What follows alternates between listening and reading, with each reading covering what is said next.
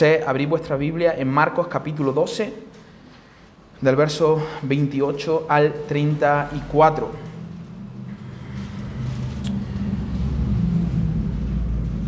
Hemos visto a Jesús ya en diferentes escenas, haciendo diferentes cosas, diferentes afirmaciones.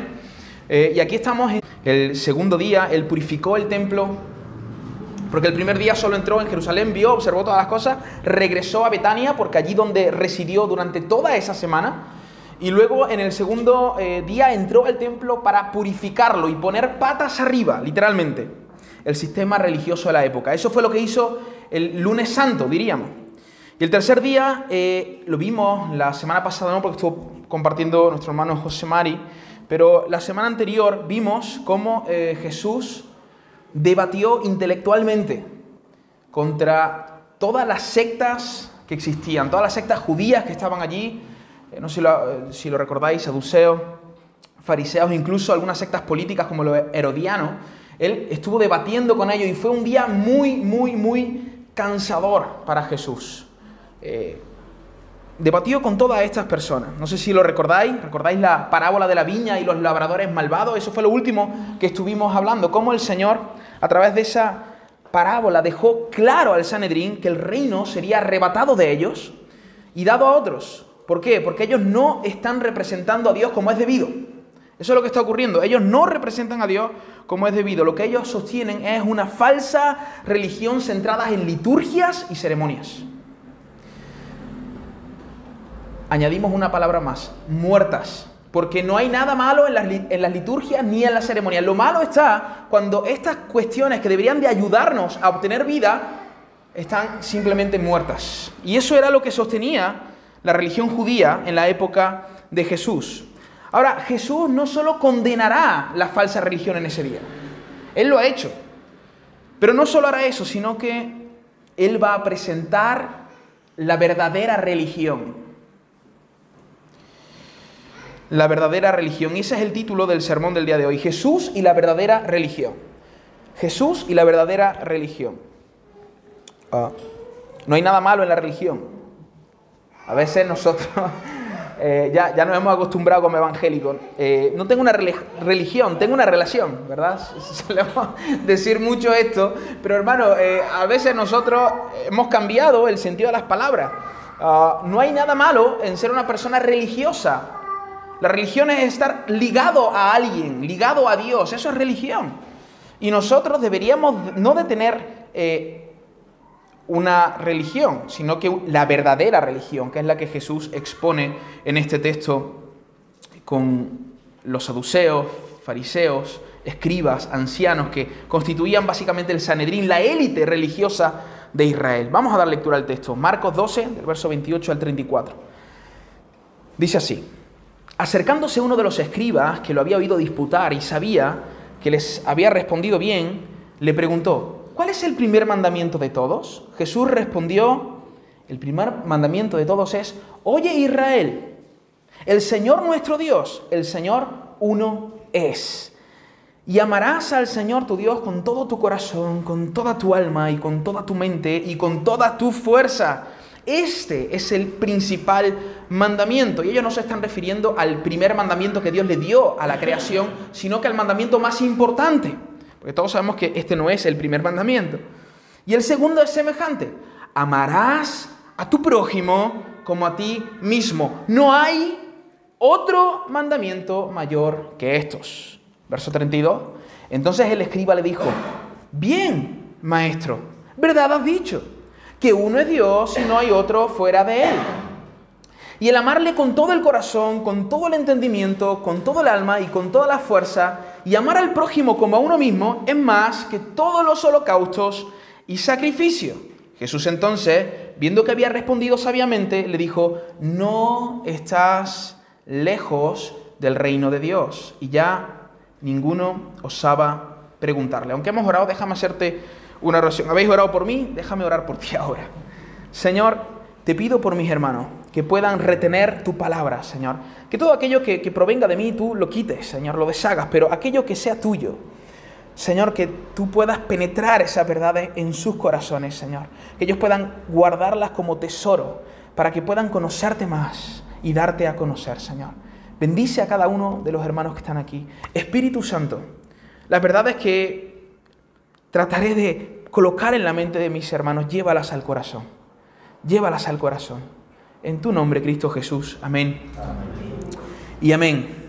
Hermanos, como habíamos dicho antes, a estas alturas Jesús ya había dado una cátedra, literalmente, al Sanedrín. Fariseos, saduceos, incluso herodianos se habían juntado, todos, todos, para hacerle caer a través de varias preguntas. Pero ese día ellos se dieron cuenta que Jesús ya no era el niño que visitó el templo con 12 años. ¿Recordáis? Ahí está Jesús y le están preguntando algunas cosas al, al Señor, que apenas era un niño, y él está contestando y ellos están asombrados de la sabiduría que tenía Jesús. Jesús ya no era el niño con el cual hablaron años atrás, ahora él es el Cristo, el rabí, el maestro, que no solo escucha las preguntas, sino que también devuelve las preguntas y les deja sin argumento. Ese es el rabino de Galilea. Había una clara, una evidente diferencia entre los rabinos de Jerusalén y el rabino de Galilea. ¿Cuál es? El rabino de Galilea es mucho más que un rabino. Él no solo es un maestro, él no solo es un rabino. Pero estos maestros de Jerusalén no están dispuestos a admitir tal evidencia. Ellos prefirieron crujir los dientes con el corazón lleno de orgullo que llorar amargamente arrepentido de su pecado. Hermano, una y otra vez los líderes religiosos fueron derrotados por Jesús. Sin embargo, una vez más, uno de ellos se atreve a realizar una pregunta. ¿Cuál es el primer mandamiento? ¿Cuál es el primer mandamiento? La respuesta de Jesús al escriba es el camino a la verdadera religión. Hemos leído varios versos, pero nos vamos a centrar en la respuesta de Jesús al escriba y en la afirmación que es la misma del escriba cuando Jesús responde a su pregunta. En esta respuesta encontramos el camino a la verdadera religión, la cual trata principalmente, en primer lugar, de conocer a Dios. Conocer a Dios, si, está si hay alguien tomando nota, lo primero es conocer a Dios. El camino a la verdadera religión trata de conocer a Dios. En segundo lugar, de obedecer los mandamientos. Y por último, pero no menos importante, y de hecho es esto último que nos capacita para hacer las primeras dos cosas, creer en el Evangelio creer en el Evangelio, conocer a Dios, obedecer los mandamientos, creer en el Evangelio. Hermano, el camino hacia la religión verdadera es, es, sin lugar a duda, el conocimiento de Dios. Si hay algo que el Dios creador del universo desea que los seres humanos hagan, es conocerle. Y sabemos esto porque Dios se ha dejado un testimonio. Desde el inicio de la historia de la humanidad, Dios se ha revelado. Si tú y yo podemos conocer a Dios porque Dios ha dado el primer paso. Si no, sería literalmente imposible que ninguno de los que estamos aquí pudiéramos, con nuestras facultades, nuestras capacidades, nuestro intelecto, nuestro intelecto, conocer a Dios, llegar a Dios sería literalmente imposible. Ahora, dado a que Dios se ha dejado un testimonio, cada uno de nosotros podemos, podemos acercarnos a Él y conocerle. Eso lo vemos, por ejemplo, en Romanos 1.20. ¿Recuerdas al apóstol Pablo escribiendo la epístola a los romanos? Él dice, las cosas invisibles de Dios, su eterno poder y deidad, deidad se hacen claramente ¿qué? Visibles por medio de las cosas hechas. Y añade el apóstol Pablo, de modo que nadie tiene excusa para decir que Dios no existe que Dios no es real. ¿Por qué? Porque Él se ha dejado un testimonio en la naturaleza, Él se ha dejado un testimonio en la creación. Obviamente, al observar la creación no podemos conocer de manera específica a Dios, pero ya eso le da un testimonio a nuestro corazón que existe un ser que nos excede. Cuando nosotros vemos los mares, la montaña, las estrellas, el sol, la luna, los bosques, decimos, no es posible, tiene que haber una mente inteligente detrás de todas estas cosas. Dios se ha dejado un testimonio. Y ese testimonio que Dios se, se, ha dejado nos habla de su corazón, del deseo que Él tiene que los seres humanos puedan conocerle, puedan acercarse a Él. Ahora, este no es el único ni el más importante testimonio que Dios se ha dejado. el Evangelio de Juan vemos que a Dios nadie le vio jamás. ¿Hay alguien aquí que ha visto a Dios? el unigénito Hijo, el que está en el seno del Padre, Él le ha dado a conocer. La Biblia nos enseña en Colosenses que Cristo es la imagen del Dios invisible, que en Él habita la plenitud de la deidad. Si cualquiera de los que estamos aquí queremos conocer a Dios, lo que tenemos que hacer es conocer a Cristo. Y Jesús en un debate con los fariseos, que eran sus opositores número uno, Él les dice, escudriñad las escrituras, porque vosotros creéis que en ella halláis la vida. Sin embargo, ellas son las que dan testimonio de mí y yo estoy delante de vosotros y no os habéis enterado que Dios ha venido a tocar la puerta a vuestra casa. ¿Te das cuenta? El deseo de Dios de que el hombre, de que el ser humano le conozca, está de manera muy visible en la creación. Y no solo en la creación, en el hecho de que Él vino, de que Él encarnó, de que Él, él se hizo hombre para acercarse a nosotros. Dios se hizo cercano en Cristo y eso demuestra el deseo que Él tiene de que todo ser humano le conozca. Ahora quizás está diciendo, vale, Nehemías, esto me parece genial, pero ¿qué tiene que ver eso con nuestro texto? ¿Qué tiene que ver eso con el hecho de que amarás a Dios con todo el corazón y al prójimo como a uno mismo? Bueno, tiene que ver que la gran demanda que está aquí en este texto no es principalmente el hecho de que tú y yo amemos a Dios, sino que de manera implícita en ese texto hay una demanda de conocerle, hermano. Y déjame leerte una vez más el verso 29 y 30 del capítulo 12. El Jesús respondió, Jesús respondió esto. El primer mandamiento de todos es, fijaros, oye Israel, el Señor nuestro Dios, el Señor uno es. Y luego añade, y amarás al Señor tu Dios con todo tu corazón, con toda tu alma y con toda tu mente y con toda tu fuerza. Este es el principal mandamiento. ¿Cuál es el principal mandamiento? Amar a Dios. Hermanos, antes de la demanda de amar a Dios está la demanda de conocerle. Fijaros, oye Israel, este era el Shema de Israel. Eh, oye significa eh, en hebreo Shema, es decir, escucha con la intención de obedecer. No es simplemente oye, sino que escucha, pero con la intención de obedecer. Y lo primero que, que que dice Jesús, que Jesús simplemente está cogiendo el texto que está en Deuteronomio 6, del verso 4 al 9, y lo está exponiendo allí con los fariseos, con este escriba. No solo estaba el escriba, había, estaba toda, todo el séquito allí rodeándole. Oye Israel, atento Israel, atento pueblo mío, escucha con el deseo de obedecer. Y dice, ama al Señor tu Dios. No, no dice eso el Señor nuestro Dios, el Señor uno es. ¿Te estás dando cuenta? Israel, lo que tú tienes que hacer es conocer quién es Dios. ¿Por qué? Porque cuando conoces quién es Dios, entonces de forma natural, normal, y amarás. El amar es apenas una consecuencia de haber conocido al Dios de Israel. Oye Israel, Jehová nuestro Dios, Jehová es uno.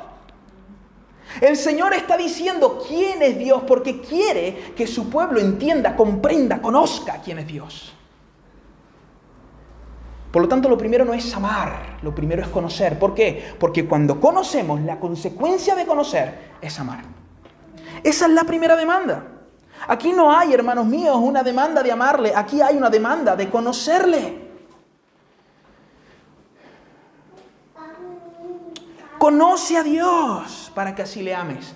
Eso es lo que está diciendo Jesús. Conoce a Dios para que así le ames. Conoce a Dios para que así le ames. Solo cuando conocemos, hermanos, profundamente a Dios, podemos amarle y amar a nuestro prójimo.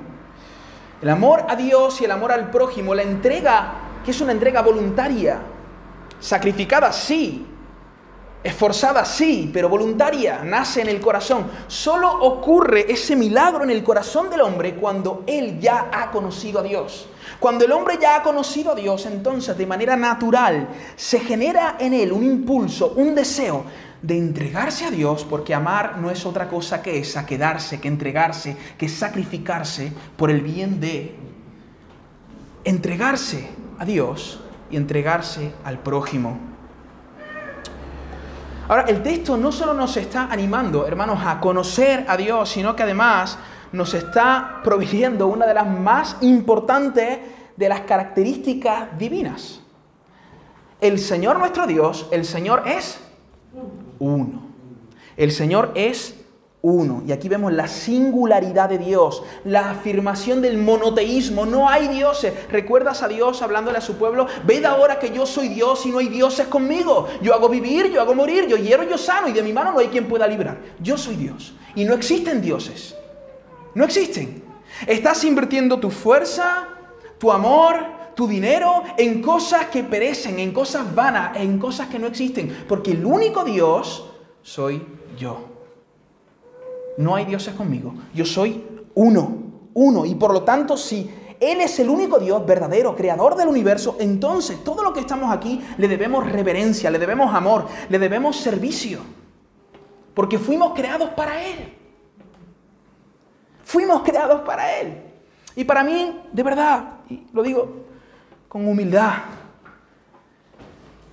la, mayor parte de nuestras tristezas, de de nuestro estrés, de nuestra aflicción, se deriva de no cumplir el propósito por el cual hemos sido creados, que es de darnos a Dios, conocer a Dios. Dios es el Dios feliz.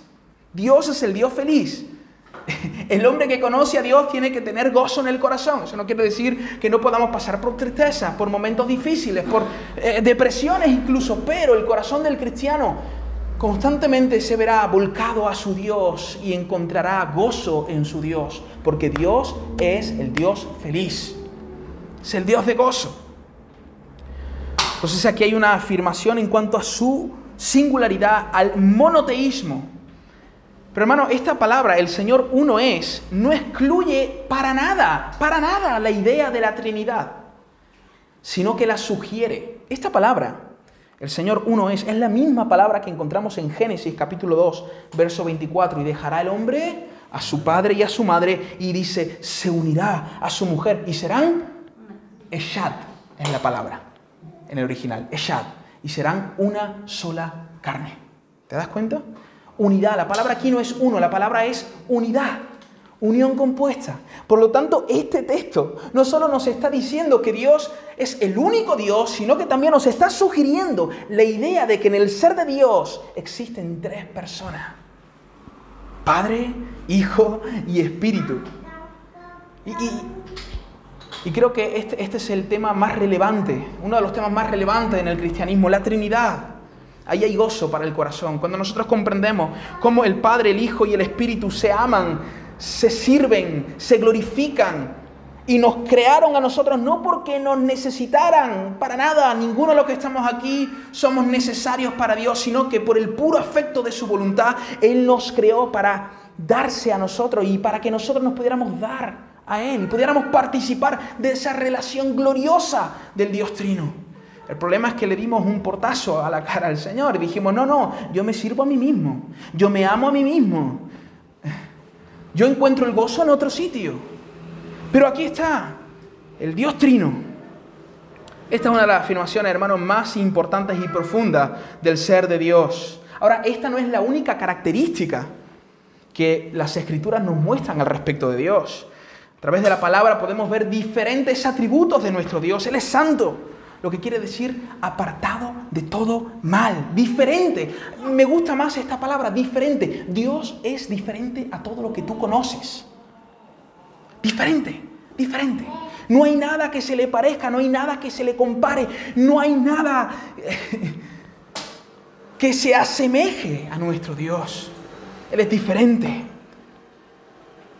Él es justo condena la maldad y juzga con rectitud e imparcialidad. Él no juzga como nosotros, porque nuestra visión está corrompida por el pecado. Nosotros no vemos claramente, pero Dios juzga con equidad, con justicia, con imparcialidad.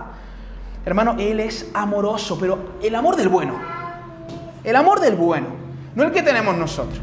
Porque nuestro amor siempre es, nosotros podemos esforzarnos en amar desinteresadamente, pero nunca, nunca, de este lado de la eternidad, nunca podremos amar exactamente igual que Dios. ¿Por qué? Porque Dios no necesita absolutamente nada. Cuando Él ama, Él se está dando. Él no, Él no está buscando algo con su amor. Sin embargo, nosotros cuando nos amamos, siempre amamos por algo que nos conviene, algo que nos atrae, algo que llama la atención. Todos los que estamos casados aquí no dijimos, ay, mi novia, mi esposa, e, esta, chica que me gusta, la verdad que no me atrae para nada. En ningún sentido. Es que, vamos, e, es, no es agraciada, tiene un mal carácter, es, es antipática, pero yo la amo. Pero esa fue la actitud que tuvo el Hijo de Dios para con cada uno de nosotros. Escúchame, no había absolutamente nada en ti que valiera la pena. No. Hermano, eh, eh, nosotros, Cristo no murió por nosotros porque fuéramos especiales. Somos especiales porque Él murió por nosotros, que es diferente. Es diferente. Ese es el amor de Dios, el puro afecto de su voluntad. Ahora, obviamente nosotros tenemos que crecer y irnos pareciendo cada día más a Él, amando de esa forma desinteresada. No había nada en nosotros ni en el universo que a Dios le faltara para que Él creara el universo y nos creara a nosotros y entonces pudiera amarnos. Absolutamente nada. Sin embargo, Él nos ama. Ahora, Él no solo es amoroso, Él es bello, Él es atractivo, Él es placentero, más que el mejor banquete del cual podamos participar. ¿A quién le gusta comer aquí? Los andaluces nos gusta mucho comer y en los pueblos se come muy bien y en las bodas de los pueblos se come mejor. Hace poco estuve en una boda en Portugal y lloré. menos mal que luego estuve, eh, antes estuve en la boda de Dani Alba y, ahí sí me puse las botas. Pero ¿a quién no le gusta comer? Bueno, yo lo que trato de decirte es que no es que esas cosas no haya belleza o no haya placer, pero Dios es más placentero que el mejor banquete que tú te, del cual tú puedas participar. Más placentero, más placentero. Él, es más bello, más atractivo que unas esperadas vacaciones en las más brillantes ciudades con los más fascinantes paisajes. Más que la música, el cine, el arte, las redes sociales y todo aquello en lo cual nosotros encontramos placer. Vuelvo a repetir, no que en estas cosas no haya belleza y disfrute, claro que las hay, provienen de Él. ¿Cómo no la habría? Por supuesto que sí. Pero lo que trato de decirte, hermano, es que Él es mucho más que todo eso. Él es la fuente inagotable de todo bien. Donde cada uno de los que estamos aquí podemos recrearnos. Ese es nuestro Dios. El problema es que no lo vemos, pero Él es así. Él es así. Y yo solo te estoy citando algunos, solo algunos de sus atributos, solo algunos. Podríamos estar aquí horas hablando de quién es nuestro Dios, y no nos bastará una eternidad para conocerle, porque nosotros podemos conocer verdaderamente a Dios a través de su palabra. Pero escúchame bien, ni de este lado de la eternidad, ni cuando el Señor venga por nosotros, vamos a poder conocer a Dios completamente, exhaustivamente. Nunca jamás, porque aunque nosotros tengamos vida eterna, no somos infinitos como nuestro Dios.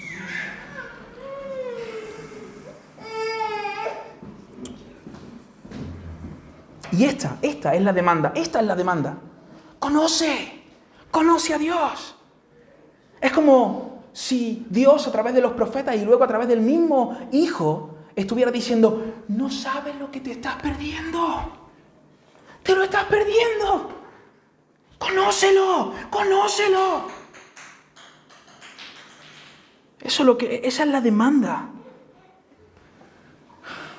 ¿Por qué, hermanos? Porque el camino hacia la verdadera religión inicia, inicia en el conocimiento de Dios. Ahí inicia, pero obviamente no termina ahí.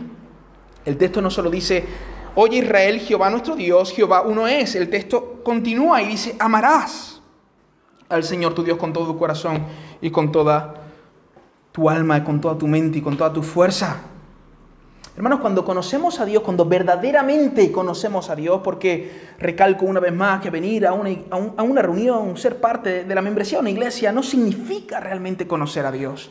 Pero cuando nosotros conocemos, conocemos verdaderamente a Dios, se, se, debería de producir en nosotros un deseo natural de amar a Dios y amar al prójimo. Eso debería correr por nuestra pena, un deseo natural, natural.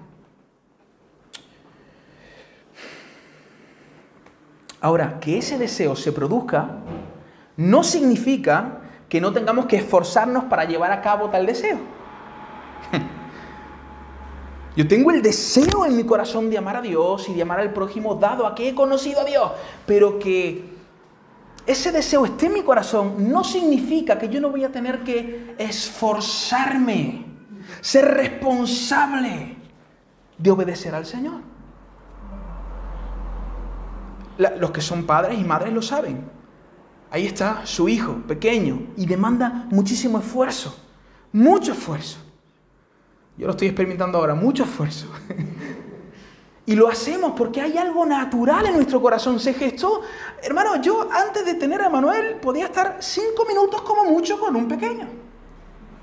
Pero cuando Emanuel nació y empecé a estar, a cargarle, a hacerle dormir a veces horas para que se duerma el niño.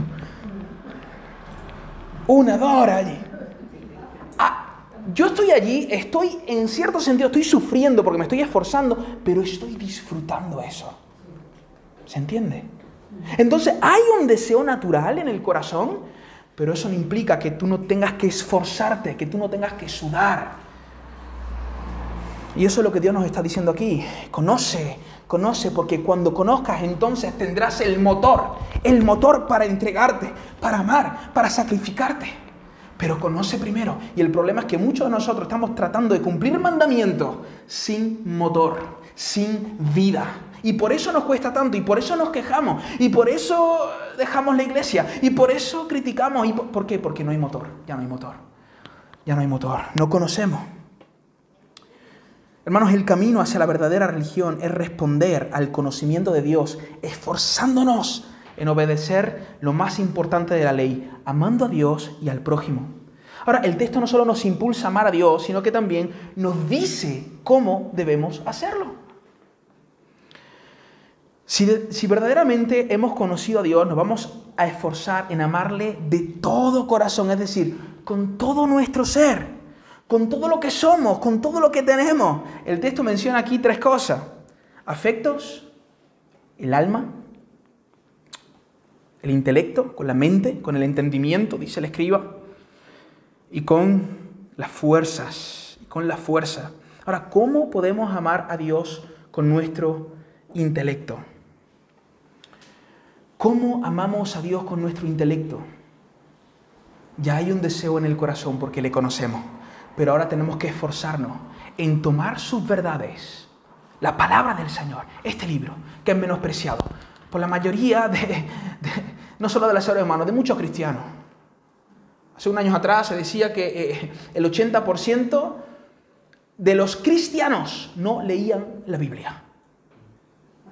Entonces luego nos preguntamos el, porqué de nuestro caos. Claro, estás caminando sin dirección, sin orientación, sin luz, estás caminando en tiniebla. La manera de amar a Dios con el intelecto es llenar nuestra mente de la palabra del Señor, las verdades de Dios. Llena tu mente. Estudiar las escrituras, memorizarlas, meditar en ellas. De hecho, el Shema de Israel, recuerda, Jesús está tomando un texto del Antiguo Testamento, Deuteronomios, eh, creo que era 6 del verso 4 al 9. Oye Israel, Jehová nuestro Dios, Jehová uno es. Amarás al Señor tu Dios con todo tu corazón, con toda... Y estas palabras que yo te mando, Israel, tienen que estar en tu corazón. Y tienes que repetírsela a tus hijos. Y vas a hablar de ella cuando te levantes. Y cuando vayas por el camino. Y cuando vuelvas a casa. Y luego la vas a escribir allí en tus postas también. Y lo vas a tener como una frontal entre tus ojos. Como una señal en, tu mano. Es decir, vas a pensar en ellas y cuando vayas a ejecutar algo, a hacer algo, también vas a preguntar, ¿qué dice la ley? ¿Qué dice el Señor? Ahora, hermanos, sinceramente vivimos así. Nos levantamos pensando en qué dice el Señor. Que, eh, estamos amando a Dios con nuestra mente, con nuestro intelecto, nos estamos esforzando. Porque esto requiere esfuerzo. Yo amo al Señor, conozco al Señor y los que estáis aquí también. Pero a mí me cuesta sentarme, leer, memorizar, meditar. ¿Lo hacemos o no? Hermano, para amar a Dios con tu mente debes de esforzarte intelectualmente, llenando tu mente de la palabra de Dios. Y aquí te doy algunas sugerencias. No solo leas la Biblia. Cuando leas la Biblia, coge un cuaderno. ¿Qué me está diciendo el Señor? ¿Qué es lo más importante de este texto que estoy leyendo? Coge un cuaderno. Cuando escuches un sermón, coge un cuaderno. Escribe. Lo más importante de aquel texto que has escrito, quizás es una frase, pégala en el frigorífico y pásate todo ese día pensando en esa frase. Memoriza los atributos de Dios. ¿Quién es Dios? Él es independiente. Él no necesita a ninguno de los que estamos aquí. Sin embargo, nosotros podemos darle gozo y alegría. El Dios que hizo el mundo y todas las cosas que en él hay, siendo el Señor del cielo y de la tierra, no habita en templo hecho por manos humanas, ni es honrado por manos de, de hombres, como si necesitase de algo. ¿Lo ves? Independencia de Dios. Pues Él es quien da todo vida, aliento y todas las cosas. Memorízate estos bíblicos que afirmen los atributos que tienes en tu mente. Para cuando venga el día malo, el día donde no hay aliento, donde no hay vigor, entonces en oración le digas, Padre, tú eres, tú eres el que da vida, aliento y todas las cosas. Y en, en medio de mi caos, en medio de mi problema, tú puedes llenar mi corazón de vida. Tú lo puedes hacer, Señor. Memoriza atributos de Dios. Toma uno de los tantos catecismos protestantes que hay, que hay unos cuantos, y conoce a tu Dios a través de preguntas y respuestas. ¿Cuál es nuestra única esperanza en la vida y en la muerte? Que no nos pertenecemos a nosotros, sino que somos de Dios y de nuestro Salvador Jesucristo. Es el catecismo de Tim Keller, es nuevo. Hace poco lo, lo modificó un catecismo antiguo y lo ha hecho entendible para cada uno de nosotros. Memoriza eso. Señor, mi esperanza no está en que mi salud se está perdiendo. Señor, mi esperanza no está en que me estoy volviendo ya canoso. Señor, mi esperanza no está en que he perdido el trabajo. Señor, mi esperanza está en ti. En ti está mi esperanza, en que soy tuyo. Y yo soy torpe, yo a veces descuido las cosas que tengo, pero tú no. Si yo te pertenezco a ti, tú me vas a cuidar porque soy pertenencia tuya. Hermano, si estas cosas no inflan tu corazón, yo ya no sé lo que puede hacerlo. Pero la palabra de Dios tiene esa capacidad. Te llena. Y no lo digo porque solo lo he leído. Lo digo porque lo vivo. Lo he visto en mi propia carne, momentos de, de, depresión, triste, lo que ha dicho el pastor, agotamiento pastoral, eso, ¿cuántos pastores hay que están padeciendo? Pero hermano, yo de verdad, cuando han venido momentos así de depresión, de tristeza, ¿qué he hecho? Llenar mi corazón con la palabra del Señor. Y he experimentado lo que experimentaban algunos salmistas, que entraban a la presencia del Señor cabizbajos, derrotados, pero salían de allí con el corazón lleno de la presencia del Espíritu Santo, lleno de la palabra del Señor. Eso.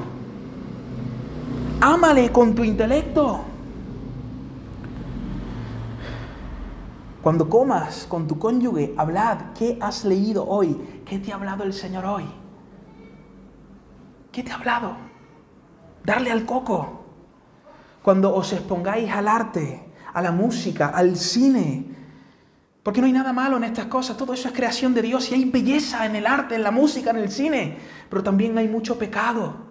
Entonces cuando veas una serie, habla con tu cónyuge, con tus hermanos, con tus amigos. Oye, ¿Qué belleza has visto aquí del Señor? ¿En qué sentido esto te apunta al Señor? ¿En qué sentido oscurece la belleza del Señor? Darle al coco. Ahora, ¿cómo podemos amar a Dios con nuestros afectos? ¿Cómo podemos amar a Dios con nuestros afectos? Y si os habéis dado cuenta, he cambiado el orden, porque primero dice que le amemos con el alma y luego con el entendimiento, pero lo he cambiado y lo he hecho a cosa adrede, porque en este terreno nosotros podemos hacer poco. Yo no puedo meterme en mi corazón y decir, disfruta Dios. yo puedo esforzarme en servirle, en exponerme a Él, pero yo no puedo eh, manipular mis afectos ni mis emociones, no puedo hacer eso. No puedo hacer que mi corazón se incline al Señor y disfrute más un domingo por la mañana que una película de Netflix. No puedo. Sin embargo, hermano, El texto nos dice que amemos al Señor con el alma, es decir, con nuestros afectos. Y por eso he puesto primero amar al Señor con el, con el intelecto, porque tú sí puedes llenar la mente de las verdades del Señor y orar. Y, y aquí es importantísimo la oración. Orar, orar y orar. Una y otra vez. Y coger y picar piedra. Vamos allá, vamos allá. Señor, estas verdades que están aquí, llévalas aquí. Quiero gustarlas, quiero palparlas, quiero experimentarlas. Yo sé que tú lo puedes hacer y, no solo sé eso, sino que tú lo demandas. Que mi corazón tenga ese afecto hacia ti, que mi corazón te disfrute a ti. Pero Señor, yo, yo no te estoy disfrutando, disfruto otras cosas. Pero estoy aquí, Señor, para que tú hagas un milagro en mi vida. Que tú me hagas entender quién eres tú. Hazme palpar estas verdades que están en la mente, llévalas al corazón y que yo pueda gustar de ti, Señor. Ora, ora y ora. No solo ores, canta, canta. ¿Cuántos de vosotros cantáis en vuestro devocional? La música tiene esa capacidad también de enternecer nuestro corazón. Canta, canta al Señor, canta alabanzas al Señor. Léete una biografía de grandes hombres y mujeres de Dios. En muchas ocasiones al leer biografías el Señor ha enternecido mi corazón y he dicho, hay que ver el amor y la pasión que había en estos hombres. Y hay que ver lo cafre que soy. Léete alguna biografía. Enemías, no me gusta leer. Bueno, mira, hoy en día lo tienes todo en tus manos, tienes muchos recursos. Hay, un, canal en YouTube que se llama Vite, no sé si lo habéis visto, Biblia, Ideas, Teología y Experiencia. Es un canal fascinante, hermanos, para tirarte horas, literalmente horas ahí. Y, dudo que al ser expuesto a, a grandes hombres y mujeres de Dios, el Señor no, no haga arder tu corazón, porque eso nos pasa incluso entre nosotros, cuando nos acercamos a alguien que está vivo por el Señor, que ama al Señor, es como que, como que se nos contagia. Pues eso, esos hombres ya no están entre nosotros, esas personas ya no están entre nosotros, sin embargo, aunque no estén entre nosotros, ellos han dejado un legado. Y cuando nosotros vemos su vida, el corazón arde, el corazón empieza a arder nuestro corazón empieza a inclinarse al Señor. Realiza cultos, eh, cultos perdón, familiares, donde os ministráis los unos a los otros. Cuando los maridos, los esposos y esposas, ¿cuándo fue la última vez que oraste por tu mujer? Impusiste tu mano en su, cabeza. La Biblia dice orar los unos por los otros. ¿Cuándo fue la última vez y has orado por ella? Y que ella ha orado por ti. Qué bien, qué bien María. Pero hay gente que no lo hace ora por mí. Y, nos ministramos los unos a los otros. ¿Cuándo fue la última vez que, os contáis vuestras experiencias con el Señor? Oh, mira, eh, tiene una experiencia tan bonita con el Señor hoy paseando por el bosque. ¿Cuándo fue la última vez? ¿Cómo podemos amar a Dios con toda nuestra fuerza? ¿Cómo amamos a Dios con toda nuestra fuerza? Le amamos con el intelecto, le amamos con nuestros afectos, pero también le amamos con nuestra fuerza. ¿Cómo? ejecutando todo lo que hemos dicho anteriormente, haciéndolo, escribiéndolo en la agenda, porque escribimos en nuestra agenda trabajo de 8 a 2, almuerzo, luego trabajo de 4 a 7, reunión de oración, pero escribes en tu agenda tiempo con Dios. Y pones ahí 30 minutos, 20 minutos, 10 minutos, una hora, dos horas, lo que tú quieras, pero tú lo tienes ahí agendado, ahí, y dices, yo voy a hacer esto y te esfuerzas y dices, mira, me voy a levantar 20 minutos antes. Eso es amar a Dios con tu fuerza. Y decirle a Sabanás, la sábana que te, que te acoge en tu cama, es Sabanás. Pero de Satanás, Sabanás. Apártate de mí, Sabanás. Apártate de mí y levántate, inclina tu corazón al Señor te agarra ahí para la mañana. No te ahí. No dejes que la sábana te venza, hermano. No, no, no cojas el móvil, que lo primero que hagas no sea coger tu móvil. ¿Sabes que eh, el 60% de la población española lo primero que hace al levantarse y lo último que hace al levantarse es mirar el móvil? pone la alarma. sí. Pone la alarma, la quita y te mete a Instagram a ver cuáles son las noticias de hoy, a ver quién ha subido qué, a ver qué, a ver los estados, a ver. El 40% de los jóvenes y adolescentes invierten cerca de seis horas, seis horas al día en las redes sociales, en los teléfonos. Seis horas al día. Pero luego no tenemos tiempo. Eso a veces con los adolescentes jóvenes de, de Puente que no tengo tiempo. Digo, ¿tienes tiempo? No tienes tiempo. seis horas, hermano, seis horas. Esfuérzate, esfuérzate. No falte a las reuniones. Esfuérzate en estar aquí los domingos, en estar aquí los viernes. Solo tenemos dos días en semana para estar juntos adorando al Señor. No puedes, de verdad no puedes apartar cuatro horas de 168 horas que tenemos en la semana. No puedes apartar cuatro horas para estar aquí. Y eso no solo tiene que ver con el primer mandamiento, sino también con el segundo, porque cuando vienes a la casa del Señor, vienes también a servir a tus hermanos, a edificar a tus hermanos. Por lo tanto, ama a Dios con tu mente, con tus afectos, con tu fuerza, pero ama también al prójimo como a ti mismo. Y aquí tenemos que decir que no tenemos, lejos de, la nueva eh, e ideas que están tratando de entrar en la, en la iglesia del Señor, no, no, no es cierto estoy aquí delante de la iglesia y lo digo y digo, así dice el Señor, no tienes que aprender a amarte a ti mismo para amar al prójimo. Eso es mentira, porque tú ya te amas a ti mismo. El texto aquí no está sugiriendo, como dicen algunos, primero tengo que aprender a amarme yo. Y cuando yo ya me ame, ¿dónde dice eso? Ama al prójimo como tú ya te amas a ti mismo. El Señor está dando por hecho querido hermano, que todo lo que estamos aquí ya nos amamos. Todo lo que estamos aquí buscamos nuestro propio bien. Cuidado, lo podemos hacer de forma incorrecta. Podemos equivocarnos al buscar nuestro bien. Pero todos, con nuestros pensamientos, con nuestras acciones, lo que estamos haciendo es buscar nuestro propio bien porque está intrínseco en el ser humano el cuidarnos y el amarnos a nosotros mismos. Yo veo a todos duchaditos, algunos oléis muy bien, Seguramente habéis llegado con el estómago lleno porque habéis desayunado. ¿Por qué haces eso? Porque te ama, porque te cuida. Por eso. Lo puedes hacer mal, te puedes amar mal. Pero tú, aún amándote mal, estás buscando tu bien. Estás buscando tu bien. Por lo tanto, hermanos, la idea aquí no es que aprende a amarte tú. No, no, no. Así como tú te amas, así como tú te cuidas, así como tú buscas tu propio bien, busca el bien de tus prójimos. El pastor y comentarista William Hendrickson, él dice, el hombre ha sido creado con amor para sí mismo. Eso ya viene en nosotros. Hemos sido creados con amor para nosotros mismos. Ese amor, a sí mismo, debe ser la medida con la cual decide cómo debe amar a su prójimo. Se trata de una regla empírica muy práctica.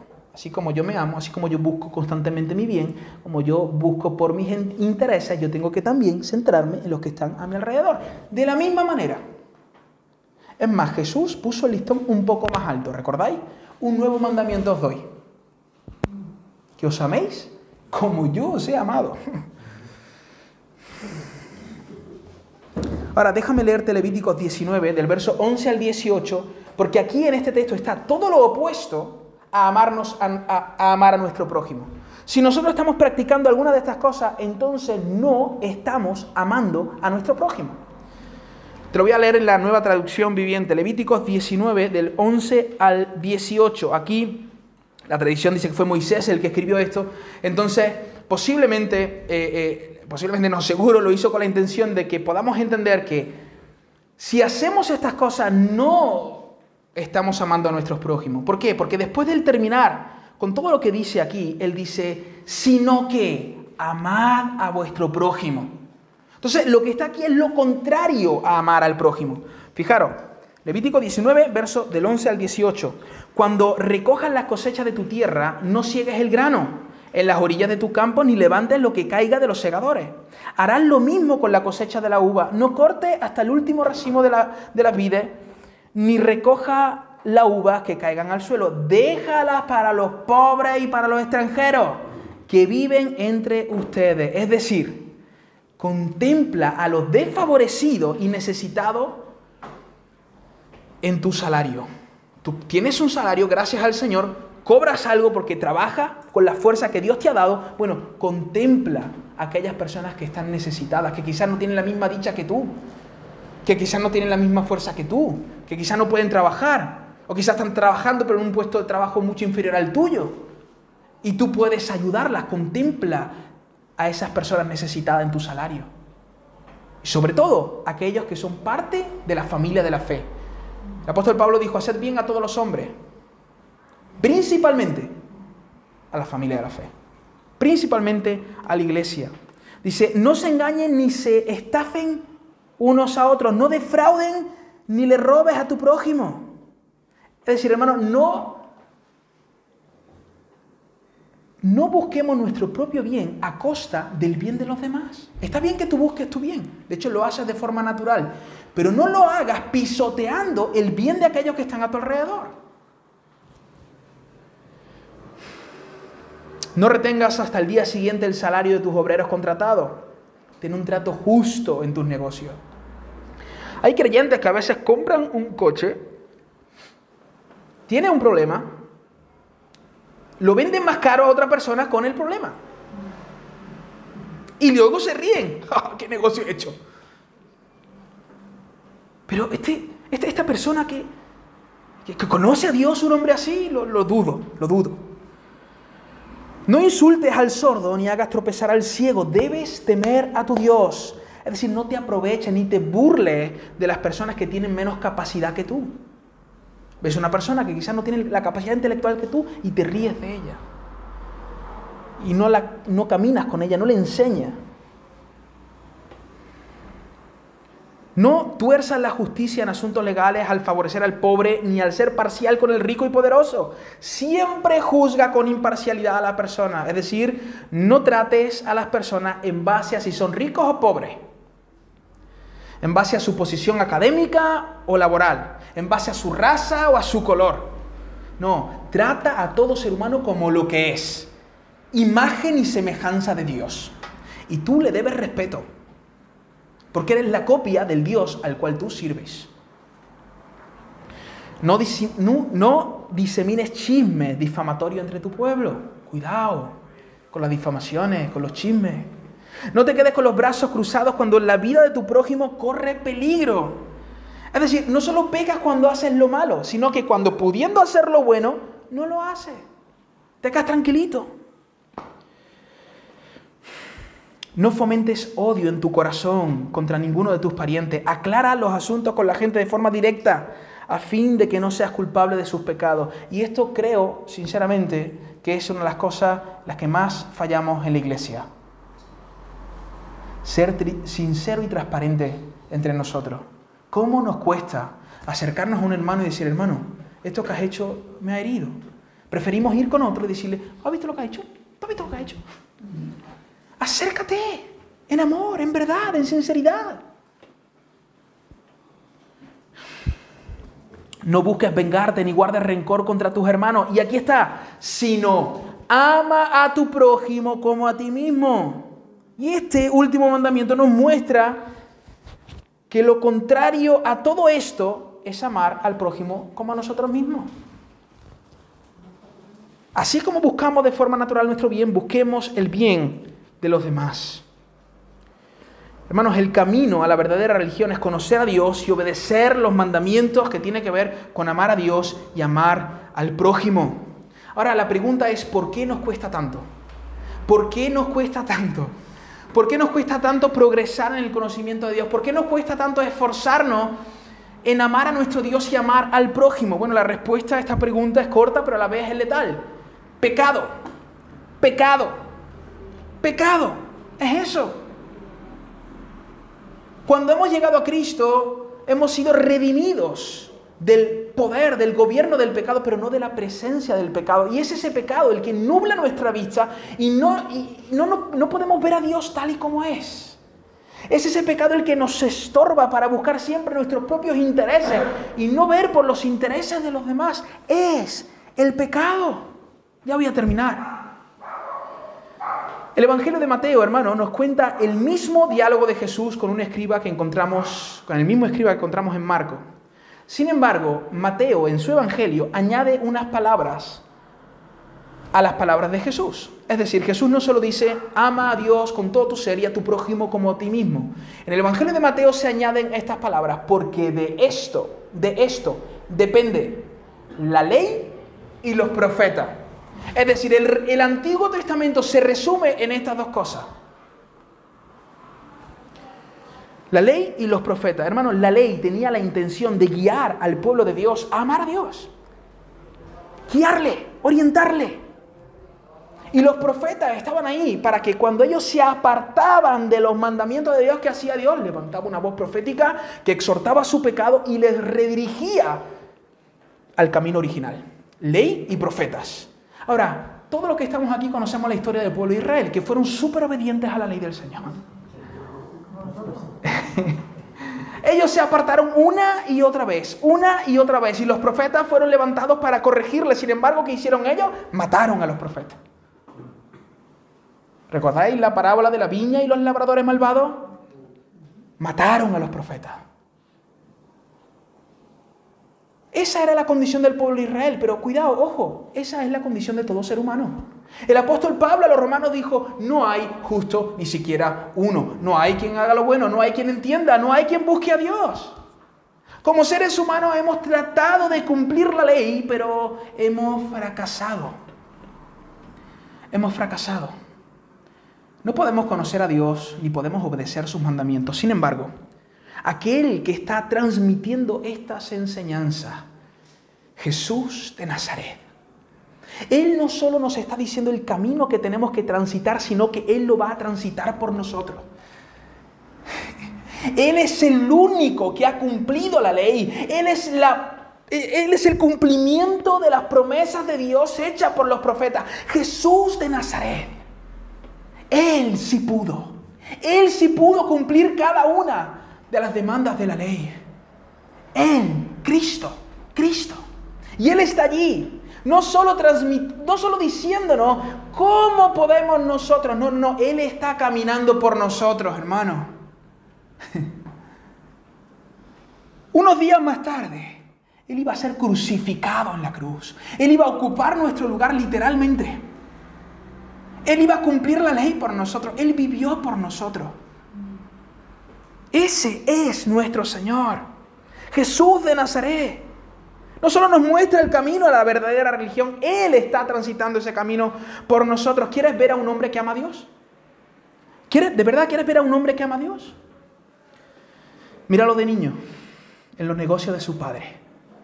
¿Quieres ver a un hombre que ama a Dios? Míralo de adulto diciendo, mi comida y mi bebida es hacer la voluntad del que me envió. ¿Quieres ver a un hombre que ama a Dios? Mírale con el corazón lleno de amor y celo por la casa de su padre, purificando el templo, diciendo, la casa de mi padre no es cueva de ladrones. Ahí tienes a un hombre que ama a Dios, que vela por las cosas de Dios. ¿Quieres verle amando a Dios? Mírale en la cruz con sus manos horadadas, su costado atravesado, su rostro ensangrentado, cumpliendo el plan que Dios había establecido desde antes de la fundación del mundo. Mírale, mírale, ¿quieres ver a un hombre que ama a Dios? Mira a Jesús de Nazaret, mira a Cristo. Pero Él no solo amó a Dios, Él amó al prójimo. ¿Quieres ver a alguien que ame al prójimo? Míralo a Él. Mira a Jesús escogiendo a los desechados de la sociedad, a los que no valían un duro, a los que nadie daba nada por ellos pescadores. Caminando con ellos, el justo sentado en la mesa de los injustos, el santo compartiendo el pan con los pecadores. Ese es el Señor en el cual creemos. Míralo partiendo el pan. Míralo sentándose con gente que es mucho más inferior que él, pero él se iguala a ellos porque en la mesa todos somos iguales, les mira a los ojos y les habla con amor. ¿Quieres ver a un hombre que ama al prójimo? Mira a Jesús. Mira a Jesús tocando a la escoria del mundo, a los endemoniados, a los enfermos. Mira a Jesús teniendo tiempo con mujeres y niños que en aquella época no valían absolutamente nada. Mírale, colgando en la cruz, con un corazón lleno de compasión, diciendo, Padre, perdónalos, porque no saben lo que hacen. Si quieres ver a alguien que ama a Dios, Mira a Cristo. Mira a Cristo. Termino con esto. Ninguno de los que estamos aquí, ninguno, ninguno, nadie puede ni obedecer los mandamientos ni conocer a Dios.